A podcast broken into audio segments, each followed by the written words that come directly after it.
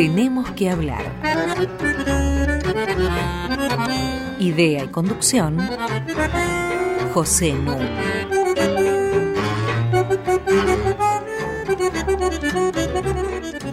Muy buenas noches. Hoy tenemos que hablar del espacio público, de la capital federal, del Gran Buenos Aires. Para eso está conmigo mi compañera habitual, la destacada socióloga Mariana Heredia, y un invitado muy especial, mi querido amigo Adrián Gorelic. Es un gusto estar acá. Les voy a contar un poco de Adrián. Es arquitecto y doctor en historia egresado de la Universidad de Buenos Aires, investigador del CONICET, profesor titular en la Universidad Nacional de Quilmes, donde dirige el Centro de Historia Intelectual. Tiene numerosas publicaciones como La Grilla y el Parque, Miradas sobre Buenos Aires, dirigió la colección de artículos sobre ciudades sudamericanas, tiene un estudio muy extenso e importante sobre el Gran Buenos Aires. Yo le iba a proponer a Adrián que comenzáramos dialogando, junto con Mariana, acerca de la evolución de la ciudad de Buenos Aires, de la capital federal. Remontándonos, como buen historiador que sos, a finales del siglo XIX. Está bien, y, en realidad Buenos Aires, dentro, dentro del elenco de ciudades latinoamericanas, es una ciudad que tiene una historia bastante más corta, no porque no haya sido fundada eh, más o menos en el, periodo en el que las principales ciudades latinoamericanas se fundaron, hay, hay, una doble fundación de Buenos Aires, una primera fallida, digamos, de la que se sabe muy, muy poco, pese a que en los años 30 se le decidió por decreto cuándo había sido, dónde había sido, etcétera, pero es algo de lo que realmente se sabe muy poco, en 1536, y hay otra en 1580, la fundación ya definitiva. Sin embargo, sin embargo, Buenos Aires era una ciudad perdida en un extremo pobre del mundo colonial, eh, a la que se le había prestado muy, muy poca atención, hasta el momento en que se convierte en capital del virreinato. Eh, eso la coloca en un, en un, estrato completamente diferente del, del, sistema de ciudades y particularmente a partir de el final de las guerras eh, civiles que, que de alguna manera van desde la 1810 hasta, hasta 1850-60. A partir de ese momento, Buenos Aires empieza a captar una gran cantidad de capitales del conjunto de lo que luego iba a ser la Argentina por el puerto y comienza a, bueno, a, constituirse en una, en una gran ciudad y en una gran capital. Es bastante prudente empezar a hablar, por lo tanto, de Buenos Aires desde ese momento en que empieza a descollar, digamos, como una, como una gran ciudad. Así que, sí. En un libro maravilloso que se publicó en la editorial de la Universidad de Quilmes, vos elegís dos metáforas, digamos, dos términos para caracterizar la larga historia de esta nueva ciudad, que son la grilla y el parque. ¿Por qué la grilla y el parque permiten entender la historia de la ciudad de Buenos Aires? Sí, e, e, e, es una fórmula un poco provocativa en la medida en que la grilla y el parque en el pensamiento urbano occidental siempre fueron pensados como dispositivos antagónicos. Eh, el parque es el espacio público, es el lugar de, la nueva catedral de la ciudad moderna, donde la gente se reúne, donde la gente tiene sus momentos de ocio, donde además se reintroduce la higiene en la ciudad industrial congestionada, mientras que la grilla ha sido siempre vista como un mero esquema especulativo, digamos, del mercado. Eh, de la, del avance de los intereses privados sobre el territorio urbano. Y en ese sentido, lo que intenta mostrar el libro es, justamente cómo ambos funcionaron, en Buenos Aires en particular, como dispositivos cómplices en la estructuración de un espacio público que fue muy singular y que marcó eh, una particularidad de Buenos Aires eh, que podríamos llamar su carácter mesocrático, digamos, durante varias décadas. ¿Cuál es el significado exacto aquí de la grilla? La grilla es la cuadrícula, la parrilla, Ah, la cuadrícula, la pues. parrilla de calles Claro. cuadriculadas, que también hay, hay- hay otro tema que es, como las ciudades latinoamericanas tuvieron una fundación verdaderamente moderna, eh, América Latina eh, es el único continente que se creó a partir de una red de ciudades, esto es absolutamente original en la historia, en la historia humana, y esa red de ciudades eran ciudades marcadas por la racionalidad y el orden que las ciudades europeas no podían tener, aunque en el Renacimiento ya deseaban tener. Entonces, la América Latina fue un lugar de experimentación de formas de nuevas racionalidades urbanas y territoriales verdaderamente eh, extraordinaria. A pesar de eso, a pesar de que ya existe, por lo tanto, la forma cuadriculada en la propia fundación de las ciudades, lo que yo intento mostrar es que la cuadrícula a fin del siglo XIX, que, con la que se proyecta toda la extensión de Buenos Aires, tiene una matriz ideológica y técnica completamente diferente. No es la simple cuadrícula colonial que se prolonga, sino que es un gesto público del Estado que estaba apenas constituido, estamos hablando de 1887, 1888, el Estado Nacional se logra constituir recién en 1880 y crea una capital federal a la que le tiene que crear todos sus estamentos burocráticos, técnicos, etc. Eh, y entonces es ese gesto público que se inspira en matrices topográficas francesas, etcétera, la que crea esta nueva grilla que yo llamo para diferenciarla justamente de esa matriz espacial española, digamos. ¿no? Y que es lo que va a permitir diferenciar rápidamente el centro de los barrios. Diferenciar o, al contrario, o que rápidamente va a permitir que se integren. Va a tardar la integración. Va a tardar la integración, pero en términos históricos, tardó 20, 25 años. Claro.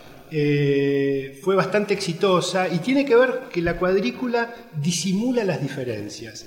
San Pablo, que estaba creciendo unas décadas después, crece por barrios pintorescos, mucho más modernos que la cuadrícula. Hay un urbanista inglés muy famoso, Barry Parker, que hace eh, el Jardín América en San Pablo y es la, plena modernidad lo que está instalando, pero es un barrio pintoresco cerrado sobre sí mismo que no puede conectarse con el resto de la ciudad.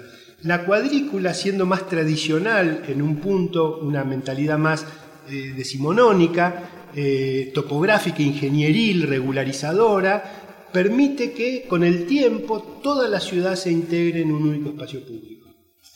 Vamos a hacer una pausa para nuestro primer intermedio musical. Nuestros intermedios musicales de hoy van a estar a cargo de un verdadero genio, Michel Petrucciani. Michel Petrucciani, pianista y compositor, nació en Francia y murió a los 36 años en Nueva York. Tenía una enfermedad congénita terrible, una enfermedad ósea, que hizo que llegara escasamente al metro de altura. A pesar de lo cual se dedicó al piano con todo su fervor y logró ser uno de los más importantes pianistas de jazz contemporáneos. Escuchémoslo.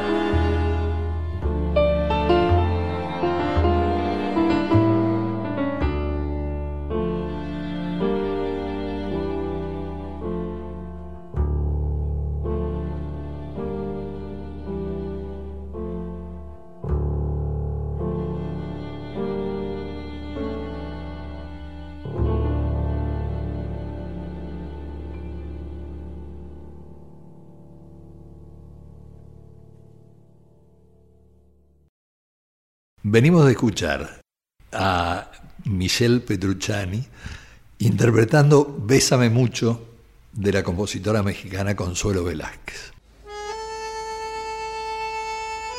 Hasta las 21. Tenemos que hablar con José Nuno.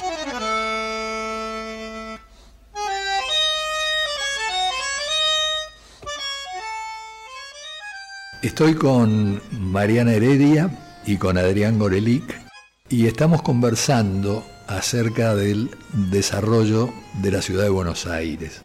Y yo quisiera que Adrián se refiriera con un poco más de detalle al papel que jugaron el centro de la ciudad y los barrios en las primeras décadas del siglo XX. Hmm. Eh, bueno, hay un famoso libro uno de los libros más lindos que se escribieron sobre Buenos Aires, de James Covey, que se llama justamente Buenos Aires, del centro a los barrios. Correcto. Y efectivamente él, ya localizaba en esa dinámica de la expansión urbana una particularidad de Buenos Aires. Sobre, sobre el trabajo de Scobie, en realidad lo que a mí me, lo que a mí me interesó detallar son un par de cuestiones. Por ejemplo, en primer lugar, cómo el barrio, la palabra barrio, cuando uno le pregunta a un parisino en qué barrio vive, va a decir un barrio que en realidad era una ciudad medieval autónoma que luego fue, eh, digamos, eh, absorbida. absorbida. por el crecimiento de París y lo mismo va a ocurrir en Londres el barrio en Buenos Aires tiene un sentido existencial muy fuerte, son lugares donde eh, se han vivido, bueno, Jean-Paul Sartre en Nueva York decía algo muy lindo, decía, acá no hay barrios, eh, los europeos estamos acostumbrados a vivir en barrios que son como círculos, que desde donde no se sale, acá en cambio todas las avenidas salen para afuera, y uno podría decir en Buenos Aires ocurre lo mismo, y sin embargo, y sin embargo, hubo un fenómeno por el cual se pudo construir una identidad cultural del barrio, y eso tiene que ver para mí con, dos o tres cuestiones que ocurren en estas tres primeras décadas del siglo XX. Por un lado, con la existencia de una sociedad muy heterogénea, muy movilizada, que se hizo cargo de que estaba haciendo una experiencia de frontera y que tenía que organizarse a la falta del Estado, digamos, en sociedades vecinales que reclamaban, que militaban, que se organizaban también culturalmente, que tenían sus bibliotecas, etc. Por otro lado, la existencia de dos productos fundamentales que salen de esos barrios, que son el fútbol y el tango. Claro. Digamos, el fútbol que también Buenos Aires en este sentido es absolutamente singular, que se organiza territorialmente de acuerdo a los barrios. Ustedes que han viajado saben que en cada ciudad hay uno o dos estadios como mucho, y los equipos se turnan para jugar en uno o en otro. Buenos Aires es la única ciudad, Londres sería un poco el modelo, pero no llega a ser tanto como Buenos Aires, donde en cada barrio hay un estadio de fútbol que le da identidad a ese barrio, que le da identidad a sus habitantes etc. Y el otro elemento es el tango, que tuvo una, doble función. Por un lado, los tematizó a los barrios y por otro lado les construyó su mitología. Entonces el barrio, que en realidad era el producto fulminante de la expansión, empezó a tener un linaje y una mitología totalmente inventada, porque no hay nada detrás de esa expansión urbana en Parque Patricios, los mataderos cuando no existía Parque Patricio, pero son temas completamente míticos que permiten dotar de identidad algo que en realidad no solo es el resultado fulminante de la expansión urbana en 15 años, sino que no tiene ninguna característica diferencial. Vos caminás por Almagro y alguien te dice que acabas de cruzar la calle que te lleva a Villa Crespo o a Boedo y no tenés la menor idea. Es más, San Lorenzo de Almagro es el club de Boedo. Digamos, y, todo esto, sin embargo, no impidió que desde el punto de vista identitario, desde el punto de vista de las creencias, los barrios se construyeran con una fuerte identidad. Pero la otra pata de esta identidad, del otro polo de, de esta identidad, que es el centro, a mí me parece que es enormemente definitorio en cómo ellos se estructuraron. Por un lado, porque, como decíamos antes, hubo un plano público de conjunto que hizo que potencialmente todos los barrios, incluso los más alejados, pudieran llegar a imaginarse que iban a estar integrados a la ciudad. En términos de servicios sanitarios, de transporte, bueno, transporte, de escuelas. Transporte es increíble. No hay ningún barrio en la ciudad de Buenos Aires que no esté atravesado por el transporte público. Nuevamente pongo el ejemplo de San Pablo, pero podría poner el ejemplo de Santiago de Chile. ¿Qué colectivo te lleva al barrio alto? Hay barrios que están completamente apartados a los que se llega solamente en, automóvil, digamos. No hay ningún barrio, barrio parque, en, la zona más cara de Buenos Aires. Recoleta está atravesado por 25 colectivos.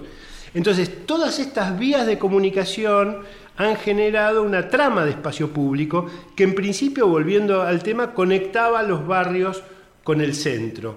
Una conexión funcional pero además enormemente importante en términos simbólicos. ¿Por qué? Porque el centro también dotó de identidad de pertenencia a todos esos barrios que se ramificaban en el suburbio. Entonces hubo una década que para mí es la década más rica en términos de cultura urbana, que son los años 1920, donde los barrios ocupan el centro del interés público. Roberto Art habla de los barrios, Jorge Luis Borges habla de los barrios, la literatura de Boedo habla de los barrios. Eh, todos están preocupados por definir la identidad de una ciudad moderna que tiene un 50% de inmigrantes y de qué se van a agarrar para definir la identidad. Todos apelan a estos barrios que son nuevos, que son descaracterizados, que están llenos de extranjeros, que están marcados por las casitas de los constructores italianos y que sin embargo parecen ser tan específicos de Buenos Aires que para encontrar la identidad de la ciudad, los libros de ensayos de Borges en los años 20 son sus caminatas por el suburbio tratando de entender de dónde sale esta particularidad de Buenos Aires. Todos apelan a este nuevo invento que es popular, eh, que es inmigrante, y eso me parece que produce un cisma en la ciudad que le gana al establishment la definición de cuál debe ser la ciudad y marca un tono cultural, mesocrático, heterogéneo, de mezcla, que es para mí lo mejor de Buenos Aires. Esto no impide que eh, Murena se cite con Sebrelli para tomar un café en el centro. Efectivamente. A pesar de que cada uno está en un barrio Efectivamente. Ahí yo creo que la década del 30 produce un quiebre. En los años 20 había muchos proyectos de descentralizar la ciudad. La idea de llevar el centro al Parque Rivadavia, la idea de que cada barrio tuviera su propio centro, de hecho los tenía.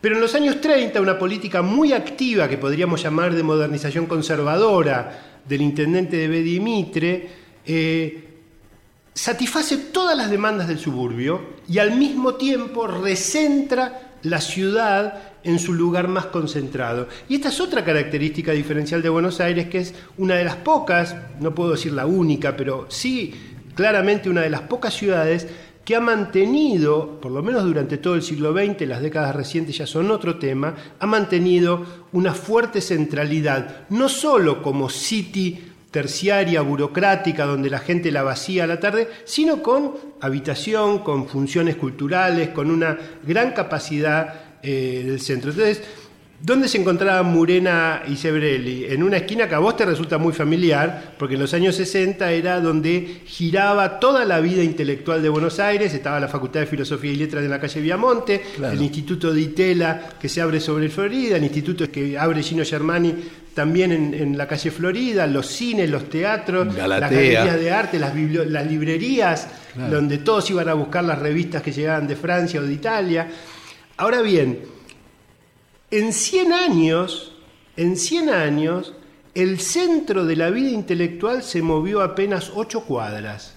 Si uno piensa que a fin del siglo XIX toda la vida intelectual giraba en torno también de la Universidad de Buenos Aires en la manzana de las luces, donde estaba el Club del Progreso, a metros de la Plaza de Mayo, uno ve que el desplazamiento a lo largo del siglo XX va a ser a través de la calle Florida, hasta Viamonte y ese va a ser el epicentro de la cultura intelectual. Quiere decir que Buenos Aires, que para ese instante, en esos 100 años, había crecido, no sé, 40 veces en el territorio, mantuvo, sin embargo, una capacidad de concentrar su vida cultural e intelectual muy poderosa. El otro foco va a ser Corrientes, que desde muy temprano va a ser el foco de la cultura popular, el tango, el teatro, cuando González Tuñón escribe sobre las pensiones de Buenos Aires, está en una pensión que está en Corrientes y Montevideo, digamos. Eh, entonces, Corrientes es el gran foco de la cultura popular, el foco masivo donde el conjunto de la metrópoli, donde los oficinistas de Calais van a bailar el sábado a la noche, eh, mientras que el foco intelectual hasta 1970 va a estar en Viamonte y Florida. Va a ser a partir de 1970 cuando todo termine reunido en Corrientes. 1936, construcción del obelisco. Yo quería eh, detenerme un segundo en tu referencia a Calais para que nuestros oyentes eh, traten de conseguir el libro Buenos Aires en camiseta, que recoge las historietas que publicaba en la revista Ricotipo y que son francamente extraordinarias y muestran con mucha claridad esto que está diciendo Adrián. Los hombres vestidos con saco, corbata y eventualmente sombrero, en subtes atestados o en tranvías o en colectivos, yendo al centro a trabajar en sus oficinas. Y después, el día sábado, permanecen en el barrio en camiseta durante el día y a la noche se van a milonguear a dónde? A la calle Corrientes. Eso es muy interesante porque la tira se llama Buenos Aires en camiseta y uno entiende que el camiseta del, título tiene que ver con que es eh, el barrio íntimo, el barrio, el barrio de los chismes, el barrio de todo lo que ocurre puertas adentro o en la puerta de la calle, que en el barrio es casi un continuo entre el interior y el exterior. Pero de hecho, en camiseta está muy poco tiempo, porque esos mismos seres son los que van a trabajar con traje, con saco y corbata al, al centro el sábado están durante el día en camiseta, pero se empilchan de nuevo muy, muy eh, nuevamente con otro tipo de saco y corbata para ir a bailar el sábado a la noche. Y el único día donde el barrio recupera esa centralidad que tenía en la década del 20 es el domingo con el fútbol. Porque el fútbol sí va a seguir siendo eh, un, un evento que le va a dar protagonismo casi exclusivo a los barrios. Claro. Sea que vayas a la cancha, sea que te quedes en camiseta escuchando por radio el partido. Efectivamente. Mientras las mujeres, que tienen un lugar completamente secundario en este esquema, aunque en las oficinas siempre hay mujeres también vestidas muy formalmente, digamos, y en los medios de transporte también están las mujeres, pero evidentemente son las que están en la casa, son las que están en el barrio, ¿no? La madre, el barrio para el tango es el lugar de la madre, de la mujer, de la primera novia. Ahí hay una eh, separación de géneros muy clara en la mitología que tienen estos barrios en la, en la cultura de Buenos Aires. Vamos a hacer una segunda pausa musical y te voy adelantando la pregunta que te voy a formular cuando regresemos. Y es referida al viaje en 1929 que hace a Buenos Aires Le Corbusier. Y me toca de cerca porque Le Corbusier hizo el proyecto de una casa de departamentos en la calle La Finur, donde yo viví muchos años. Escuchemos a Petrucciani.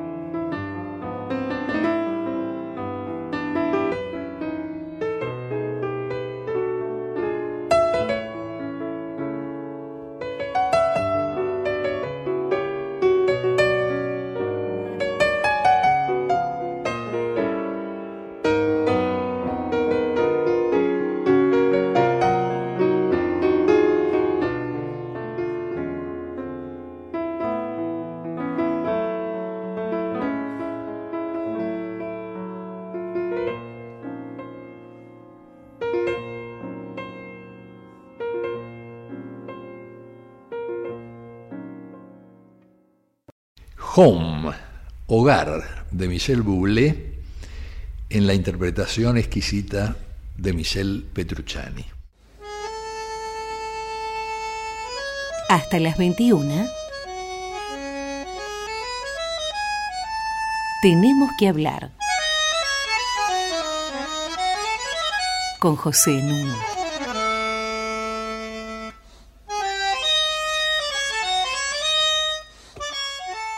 Seguimos en Tenemos que hablar con Mariana Heredia y Adrián Gorelic.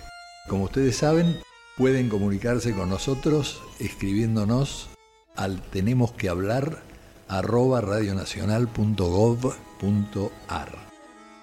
Y todos nuestros programas, que son como 40, se pueden bajar de la sección podcast de la página web de Radio Nacional, que es www.radionacional.com.ar, sección podcasts y eventualmente si quieren agregan barra tenemos que hablar. Había dejado pendiente una pregunta sobre la visita en 1929 de Le Corbusier, que si yo no recuerdo mal de mis lecturas, marcó mucho la diferencia entre Montevideo y Buenos Aires. Es decir, a Le Corbusier me parece que le gustaba mucho más Montevideo que Buenos Aires. ¿no? Y al mismo tiempo fue menos importante Le Corbusier en, en, Montevideo y en Uruguay que en Buenos Aires y en la Argentina para, para las digamos, los grupos arquitectónicos y las ideas arquitectónicas que dominaron. Montevideo tuvo una modernidad bastante más eh, heterónoma, eh, con algunas figuras muy importantes que produjeron obras singulares, no en el canon de alguna manera modernista que Le Corbusier venía, venía divulgando. Al mismo tiempo, Le Corbusier se encontró en Montevideo con un grupo de arquitectos y de urbanistas muy sólido, muy, muy, muy, muy vinculado al desarrollo de la ciudad. Entonces tuvo una relación singular. En Buenos Aires, digamos, eh, Le Corbusier tuvo un enorme impacto a nivel de las ideas arquitectónicas y de la cultura arquitectónica. Hay un libro muy lindo de Pancho Liernur y Pablo Chepiurca, La Red Austral, sobre todo lo que hizo Le Corbusier, toda la larguísima relación que Le Corbusier, a pesar de haber venido una sola vez a, a Buenos Aires, tuvo, tuvo con la Argentina. Y ellos, y, y ellos, dicen algo que es muy interesante. En el mismo momento que estaba Le Corbusier, estaba Waldo Frank en Buenos Aires. Y mientras que, aunque Le Corbusier lo había invitado los amigos del arte y, estaba Victoria Ocampo muy interesada, etc., Waldo Frank tenía una repercusión social, pública extraordinaria. Mientras que Le Corbusier quedó un poco confinado al eh, lugar del experto que le habla a sus pares y, en sus pares fue, fue muy importante, fue muy impactante el, modo que él planteó para la ciudad. Y él lo que proponía, él proponía que Buenos Aires era una ciudad que había crecido de espaldas al río y que tenía que recuperar esa relación con el río y propuso algo enormemente original y enormemente osado que quedó como una de esas ideas fuerza para una ciudad, que es que él diseñó una, lo que él llamó la Cité des Affaires, la, ciudad de los negocios, que era una plataforma de un conjunto de rascacielos muy altos sobre el río, delante del puerto de Buenos Aires, sobre el río. Pero lo que es muy interesante de este tipo de figuras, y Le Corbusier es una figura culturalmente fascinante, es que él haciendo eso, al mismo tiempo que hacía, le daba una solución originalísima al problema de la expansión de Buenos Aires, estaba en realidad sintonizando con las aspiraciones del establishment de recuperar ese centro frente a la expansión suburbana. Uno podría decir que frente al reformismo socialista de los barrios, radical, socialista de los barrios, la operación de Le Corbusier interpela a los sectores más conservadores del establishment porque les propone, ustedes construyan sobre el río y le van a volver a dar centralidad al centro que lo ha perdido en contra de los barrios. Tanto es así que en el plano que Le Corbusier va a hacer para Buenos Aires más adelante, con la ayuda de dos extraordinarios arquitectos argentinos, Ferrari Ardoy y Kurchan, que van a trabajar con Le Corbusier a París y hacen un plano en 1937. Ellos dejan todos los barrios que ya están 1937, totalmente construidos, consolidados, los ponen verdes y dicen granjas suburbanas. Habría que haber demolido Almagro, Boedo, Chacarita, Parque Patricios, todo, porque ellos proponían una mayor, una altísima densidad en el centro de la ciudad y luego la ciudad se va como difuminando en una suerte de ciudades satélites con granjas suburbanas. Ahora, como vos marcas eh, muy bien, la diferencia entre lo que nosotros llamamos Gran Buenos Aires y lo que se llama región parisina o lo que se llama Gran Londres o Gran Nueva York, es que el Gran Buenos Aires, sobre el que quisiera que ahora volviéramos nuestra atención, que el Gran Buenos Aires se extiende no incorporando aldeas y pueblos, sino creándolos. Y esto en base a la expansión del ferrocarril. Sí, sí, en, realidad hay, una segunda diferencia fundamental que tiene que ver con cómo se gestiona toda esa nueva metrópolis, y es que el Gran París, el Gran Londres, el Gran Berlín, esta idea de gran es una idea que surge sobre todo en los primeros décadas del siglo XX ante la realidad de estas ciudades. Patrick Giddis, un biólogo escocés que fue una de las figuras más originales del pensamiento urbano de comienzo del siglo XX, lo llamó conurbación, conurbation. ¿no? Y de acá sale todo el modelo de pensar que estas grandes ciudades están absorbiendo territorio y hay que gestionarlas, hay que controlarlas. Y eso solo se puede hacer con una gestión coordinada, porque lo que al, absorber nuevo territorio absorben nuevos municipios, nuevas jurisdicciones. Entonces la, palabra Gran Londres, Gran Berlín, Gran París está hablando de la necesidad y de la realidad de una gestión coordinada de todo ello. Entonces se crea el área metropolitana. La oficina del Gran Londres, la oficina del Gran París. En Buenos Aires se empieza a discutir desde muy temprano, en la década del 20, la necesidad de que ya Buenos Aires ha crecido por fuera de la General Paz y que es necesario pensar que hay una región metropolitana, que hay un Gran Buenos Aires pero cuando finalmente se logra crear una instancia de gestión, va a ser una instancia de gestión separada de la provincia y de la capital. Entonces, Gran Buenos Aires, paradójicamente, es lo que está afuera de la capital, no lo que incluye a la capital en una coordinación eh, metropolitana. Entonces, esa es la diferencia que ha impedido a lo largo de todo el siglo XX y hasta el día de hoy que pudiéramos tener realmente planes coordinados, cuando todo lo que tiene que ver con la realidad sociourbana no distingue límites. Los trenes, los colectivos vienen, van, eh, digamos, eh, el medio ambiente, los problemas eh, infraestructurales, los problemas de... Todo está en realidad en relación, pone en relación a toda la metrópoli y sin embargo nosotros no tenemos instrumentos de coordinación. Y acá hay una gran falacia que se viene repitiendo mucho en los, en los últimos años y ojalá no fuera una falacia, que dice, bueno, ahora este gobierno tiene el gobierno nacional, el gobierno de la ciudad y el gobierno de la provincia de Buenos Aires, que son las tres instancias que si pudieran coordinar y ponerse de acuerdo, darían lugar a políticas de gestión metropolitana realmente avanzadas.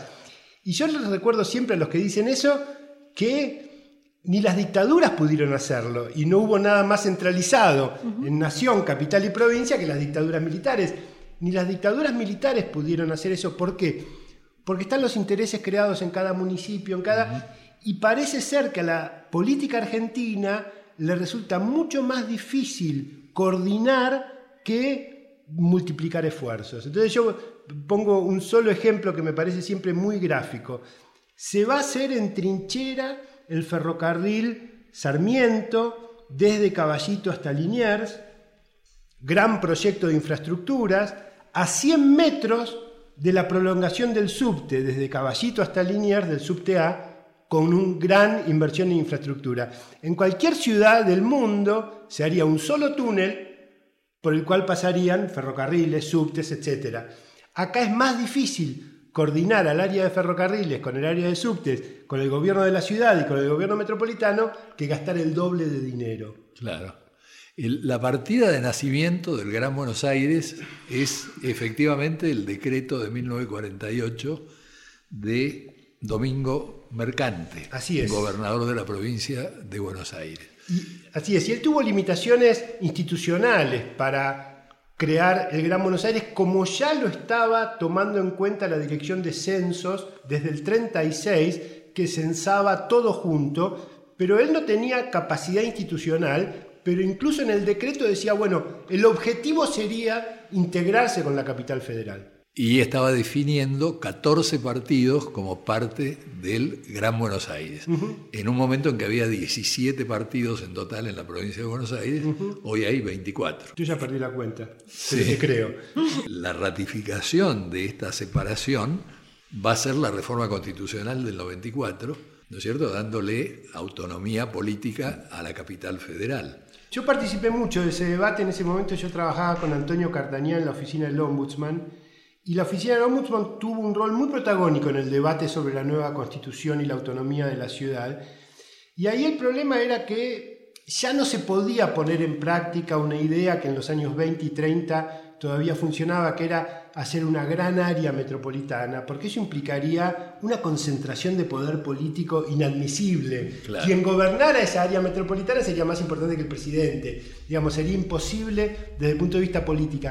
Pero sí la necesidad de crear, junto con la autonomía, instancias que, de coordinación metropolitana que hicieran que esa autonomía no fuera una especie de piedra libre para la separación política de la capital, de una capital europea, rica, la capital cultural de no sé qué, con un gran Buenos Aires que es la pobreza, la miseria, el trabajo, etc. Y eso lamentablemente no se pudo lograr. Michel Petrucciani nos va a deleitar en la última pausa musical del programa.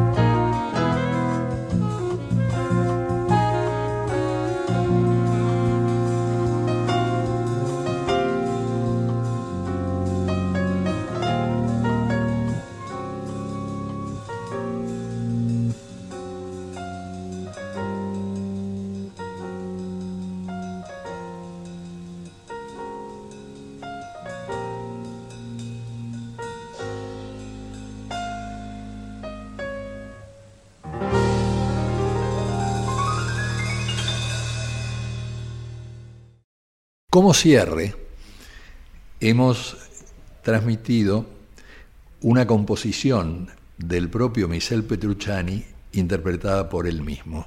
Se llama Brazilian Like, al estilo brasileño.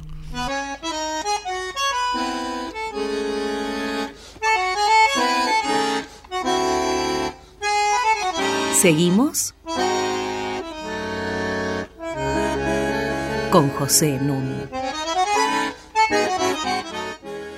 Seguimos dialogando con Mariana Heredia y con Adrián Gorelic. Mariana. Adrián, escuchándote me, daba ganas de insistir con que los oyentes del programa eh, recurrieran en los podcasts a eh, el programa que compartimos con, con Oscar Oslak, donde conversábamos sobre cómo el gobierno de la dictadura en la ciudad había contribuido a fijar de una manera violenta la frontera entre quienes merecían vivir en la capital del país y aquellos que eran relegados al conurbano bonaerense. Y en este sentido, em, me gustaría retomar una idea que planteabas en el primer bloque, que era cuánto la singularidad de Buenos Aires estuvo dada por convertirse en un espacio donde convivieron de manera, por momentos, conflictiva, pero muchas veces eh, relativamente armónica, eh, sectores sociales, eh, familias de este, orígenes nacionales muy diversos, ¿no? Y cómo la ciudad, esta grilla y este parque este, habían logrado cierta integración. ¿Qué pasó con ese espacio público a lo largo de la segunda mitad del siglo XX y en la actualidad? Uno podría correr el riesgo de romantizar un pasado más armónico del que fue por un lado y por otro lado eh, eso, eso llevaría a, ver un pasado más armónico del que fue y también llevaría a ver un presente mucho más, o por lo menos no, no, no adecuado a lo que realmente ocurre. Las mezclas se siguen dando, simplemente hay que mirar alrededor en pleno centro, en cualquier barrio, uno mira alrededor, en el barrio cerrado, en, el, en la torre country, uno mira quiénes entran, quiénes salen, quiénes trabajan, y evidentemente hay cruces sociales todo el tiempo. La ciudad es una gran máquina de cruces sociales. El problema es, y esto no tiene que ver con la ciudad, la estructura urbana ayudó mucho para que en Buenos Aires ese cruce social estuviera apoyado, estuviera estimulado, porque no permitió la existencia de guetos aislados, no permitió la existencia de barrios cerrados. Todavía hoy, dentro de la ciudad de Buenos Aires, no, existe un barrio cerrado, no puede haber barrios cerrados, está contra la ley, la ley implica que las calles son abiertas, recorribles por todos, etc. El conurbano ya es otra cosa. Sin embargo, lo que va ocurriendo es una dinámica en donde ese cruce social que se da naturalmente y que se sigue produciendo no coloca a todos en el mismo tablero y no le da a todos las mismas posibilidades. Y yo creo que eso excede lo que puede hacer la ciudad. Eso tiene que ver con que en los años 20, en los años 30, en los años 40, incluso en los años 70, había un horizonte de movilidad social que hacía que primero, nadie tuviera demasiado seguridad sobre sus propias raíces, y segundo, todos pensaran que podían llegar a estar realmente al lado del otro. Yo creo que eso es lo que se ha cortado, pero se ha cortado a nivel general en el camino socioeconómico que viene llevando la Argentina y posiblemente el mundo, posiblemente sea un problema mucho más básico. Pepe ha escrito mucho sobre esto y uno podría decir que la gran tragedia que tenemos eh, en la Argentina es que eso además coincide con la democracia.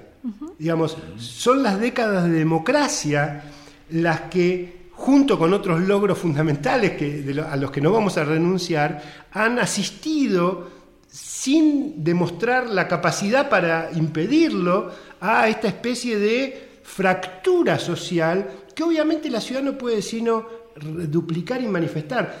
Insisto, la ciudad tiene algunos recursos diferenciales frente a otras ciudades latinoamericanas que hacen que eso se dilate, se demore, pero así todo, lo que yo llamo la ciudad archipiélago frente al modelo de ciudad expansivo, es decir, es una ciudad, no hay guetos, pero lo que hay son circuitos diferenciales, donde todos se cruzan, pero ya no todos tienen las mismas posibilidades, ni todos tienen el tablero común de legibilidad y de legislación que les permite saber que van a poder seguir un camino de ascenso social. Eso es lo que para mí se cortó y Buenos Aires no puede sino manifestarlo. En la década del 2000, la ciudad de Buenos Aires decayó en crecimiento mientras las villas miserias crecieron un 60%. Me parece que eso... Fragmentación. Ahora, un tema que a mí me importa mucho, que es el tema del sentido común, tiene que ver con esto que estamos hablando hoy, porque el espacio es naturalizado, es tomado por dado, cuando en realidad cualquier reflexión política, social, sobre la situación que vivimos, debe tener en cuenta al espacio como una dimensión muy significativa. Y los trabajos de nuestro invitado y de toda la gente que lo rodea lo ponen de manifiesto y es muy importante que lo tengamos en cuenta. Para definir clases sociales, por ejemplo, el espacio es crucial. Y la política verdadera, la política activa, la política que se hace, se hace en el espacio y los políticos lo saben muy bien. Lo que se llaman los territorios no desaparecieron en la política posmoderna y seguimos hablando del Gran Buenos Aires como del lugar que define las elecciones en la República Argentina entonces todo eso está en la práctica, pero es más difícil convertirlo en conocimiento, conocimiento crítico, conocimiento analítico, que me parece que es eh, algo con lo que estamos en deuda. Ahora tengo una pregunta que creo que nos angustia a todos. En este momento se calcula que en la ciudad de Buenos Aires circulan 1.500.000 automóviles, cifras más, cifras menos. Eh, y que por año se incorporan entre 80 y 100 mil automóviles.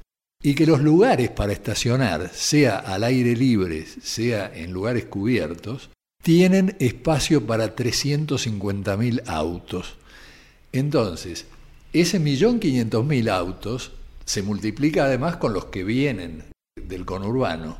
¿Cómo se sale de esta encrucijada? Es decir, habría que hacer inversiones fabulosas para hacer autopistas aéreas. No, no, no, no, eso sería lo peor. Está absolutamente probado que lo único que logra la autopista es favorecer mayor circulación de automóviles. La autopista llama a los automóviles lejos de solucionar el problema. Entonces, las autopistas que tenemos hoy ya están absolutamente taponadas. Correcto. Uno escucha la radio a la mañana, yo por suerte no tengo auto, pero uno escucha la radio a la mañana y sabe que todas las autopistas están a cierta hora taponadas. Lo que hacen en otros países doble autopista en México, etcétera, también están taponadas. Muy rápidamente también se taponan porque lo que hacen es eh, atraen más autos que van a volver a taponarlas. No, digamos, lo que las ciudades que uno mira con interés eh, y que también son complejas eh, metrópolis hacen es, por un lado, apuestan fuertemente al transporte público, nosotros tenemos que pensar que durante toda la década del 90 toda la inversión social que hubo en autopistas se retiró del transporte público, apuestan al transporte público y ponen impuestos muy, muy gravosos para impedir que entren los autos a la ciudad. ir, en, ir en auto eh, a Londres es eh, imposible, es inaccesible, nadie va en auto a Londres un millonario solamente, no van en auto a Londres, porque Londres pone un impuesto carísimo para entrar en la ciudad. Por supuesto, el subte de Londres permite que todo el mundo viaje eh, maravillosamente bien. Entonces, lo que eh, hay, hay, que invertir mucho más en transporte público y hay que eh, ir logrando que el auto no entre a las zonas más congestionadas de la ciudad. En el caso de una ciudad que conozco bien, que es Toronto, lo que se hizo fue hacer enormes playas de estacionamiento rodeando la ciudad de Toronto y entonces la gente iba en auto.